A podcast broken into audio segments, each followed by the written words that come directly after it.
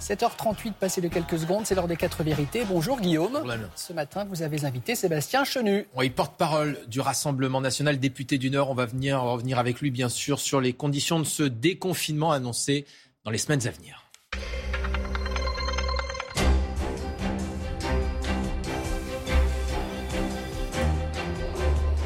Bonjour à tous, bonjour Sébastien Chenu. Bonjour monsieur. Alors le gouvernement confirme son calendrier, les terrasses et musées pourraient rouvrir dès la mi-mai.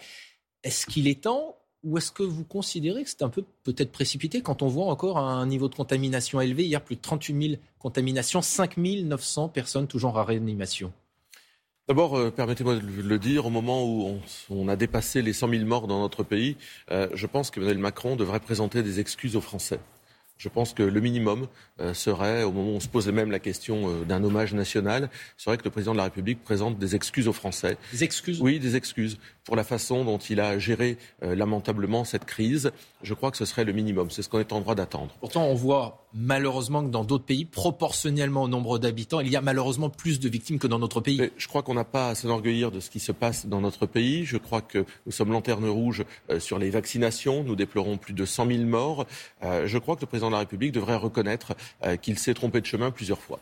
Le calendrier de réouverture, mi-mai, c'est temps ou c'est trop tôt? Je pense d'abord qu'il faut euh, libérer les Français en premier. Je m'explique. Euh, il ne faut pas commencer par rouvrir les frontières d'une façon euh, incontrôlée, mais libérer les Français là où ils travaillent. C'est-à-dire que nous avons déjà dit qu'il y avait des mesures territorialisées à prendre, c'est-à-dire dans des endroits où il y a peu de circulation du virus, il faut permettre aux Français de travailler, rouvrir les petits bistrots dans les campagnes, Avant notamment. Ça. Mais dès que possible, là, il faut rouvrir là où il n'y a plus de risque, là où il n'y a pas de risque, là où le virus ne circule pas. Par exemple Nous l'avions déjà indiqué. Par exemple, dans tout l'ouest du pays, euh, on le voit, le risque de circulation est très faible. On doit pouvoir euh, laisser les gens travailler, les magasins de vêtements, de chaussures, les esthéticiennes. là encore, je le disais, les petits cafés dans les campagnes où il n'y a pas un nombre important de populations qui viennent, on doit pouvoir les gens laisser les gens pour les terrasses, certains musées au niveau national? Oui, mais tout ça euh, va se faire, mais il faut que ça se fasse en parallèle du maintien des aides. Le pire serait de voir euh, les aides euh, financières stoppées, une désorganisation totale et les commerçants, les artisans, les PME, les TPE livrés à eux-mêmes du jour au lendemain. On aura probablement le problème de l'emploi à gérer, combien de personnes reviennent travailler sur certains lieux de travail, où en sommes-nous du télétravail. Tout ça doit s'anticiper, évidemment. On ne peut pas dire que l'anticipation ait été le grand marqueur, le grand succès du gouvernement. Donc sur le déconfinement, laissons d'abord euh, tous ces Français qui veulent travailler pouvoir reprendre la main au plus vite. Les écoles rouvriront bien le 26 avril pour ce qui est de primaire, maternelle, le, 3 mai pour les collèges et les lycées. C'est une bonne chose ou c'est trop tôt là aussi? C'est une bonne chose à partir du moment où la vaccination euh, peut s'ouvrir, peut fonctionner pour un maximum de Français. Euh, là encore, euh, le problème du nombre de vaccins, de l'accès aux vaccins, avec là aussi un débat sur lequel il va falloir être attentif, c'est-à-dire le fait d'anonymiser les vaccins. Il y a cette idée du gouvernement, j'entendais, qui voudrait ne plus dire aux Français ce qu'on leur injecte comme type de vaccin, avec l'idée finalement de leur injecter AstraZeneca euh, sans leur dire. Eh bien, je pense qu'il faut être très vigilant à cela. Le gouvernement ne peut pas jouer avec cela parce qu'il romprait euh, une confiance qui est déjà très, très faible euh, dans les décisions qu'il prend pour faciliter ces réouvertures, les commerces, les restaurants, les musées, est-ce que vous êtes favorable à l'instauration d'un passe sanitaire qui contiendrait par exemple votre certificat de vaccination, un, dernier test PCR, ça reste une option. Sur la table dit ce matin Gabriel Attal dans les colonnes de nos confrères des échos.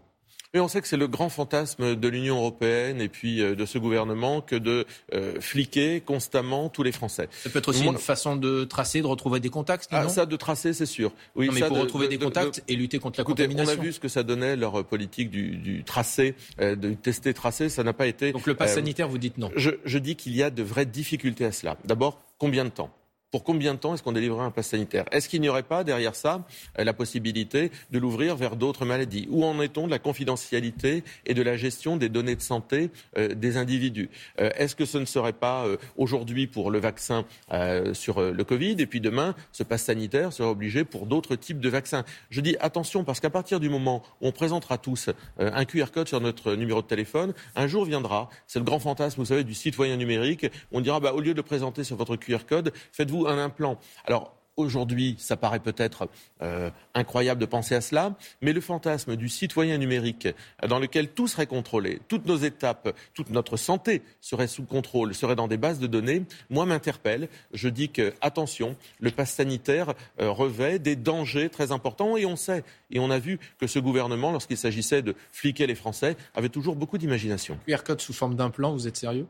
Non, mais c'est le citoyen numérique. Vous savez, il y a un certain nombre de chercheurs et de personnalités qui aujourd'hui déjà euh, en parlent. Euh, bien entendu, on peut imaginer que le pass sanitaire soit le début de ce qu'on appelle la numérisation de l'ensemble des données des citoyens. Euh, aujourd'hui, on est très avancé évidemment là-dedans. Il y a des dangers à cela. Le président de la région au Parc Sud, Renaud Muselier, a annoncé qu'il avait précommandé 500 000 doses du vaccin russe Sputnik, qui n'a pas encore reçu l'autorisation de l'Union européenne. Euh, si demain, vous, vous êtes élu à la tête de la région des Hauts-de-France, dont je vous rappelle, euh, vous êtes candidat à ces élections régionales, qu'est-ce que vous ferez? Eh bien moi j'aurais euh, anticipé parce que je pense que sur ces vaccins par oui sur ces vaccins. Je pense que dans la région des Hauts-de-France comme au niveau national les mêmes politiques euh, Macron Bertrand c'est les mêmes politiques en réalité. Eh bien ont la même absence de résultats. C'est-à-dire là où ils ont loupé euh, les masques là où ils ont loupé les tests. Moi j'aurais lancé par exemple une grande campagne de tests dans les lycées puisque la région est responsable des lycées. Ça a été fait dans d'autres régions d'ailleurs. Eh bien ils loupent finalement la période vaccinale. Et je pense qu'effectivement c'est au président de région de se battre pour acheter des vaccins. Moi euh, je pense que ce qu'a fait Renaud Muselier a du sens. J'aurais aimé, et je l'ai demandé, que dans les Hauts-de-France, on puisse consacrer une part importante du budget à se procurer des vaccins parce que beaucoup de nos centres, moi je suis élu de la ville de Denain, beaucoup de nos centres restent désespérément vides. Vous commanderiez des vaccins russes Sputnik ou pas si vous êtes président des Hauts-de-France? À, partir du moment où on a une visibilité sur euh, la possibilité de les utiliser, oui, je pense qu'il faut commander des vaccins russes, des vaccins chinois, oui, bien sûr. Les élections régionales se tiendront donc les 20 et 27 juin prochains. À quels critères fixer un succès pour le Rassemblement national? Écoutez, dès que nous aurons euh, pris les commandes d'une région, on pourra parler de succès, puisqu'aujourd'hui, nous ne dirigeons aucune de ces régions. Donc à partir du moment où euh, le Rassemblement national, où je serai moi-même élu à la tête des Hauts-de-France, nous pourrons considérer que nous pouvons mettre en place une autre politique et qu'il s'agit là d'un premier succès avant que l'alternance de 2022 avec Marine Le Pen soit le succès définitif qui nous permette de montrer qu'un autre chemin est possible. 2022, vous en parlez justement à un peu plus d'un an du premier tour. La présidentielle est déjà lancée. Hein. Marine Le Pen, je cite, reste un danger absolu. Lui faire confiance, c'est jouer à la roulette russe, juge le porte-parole du gouvernement.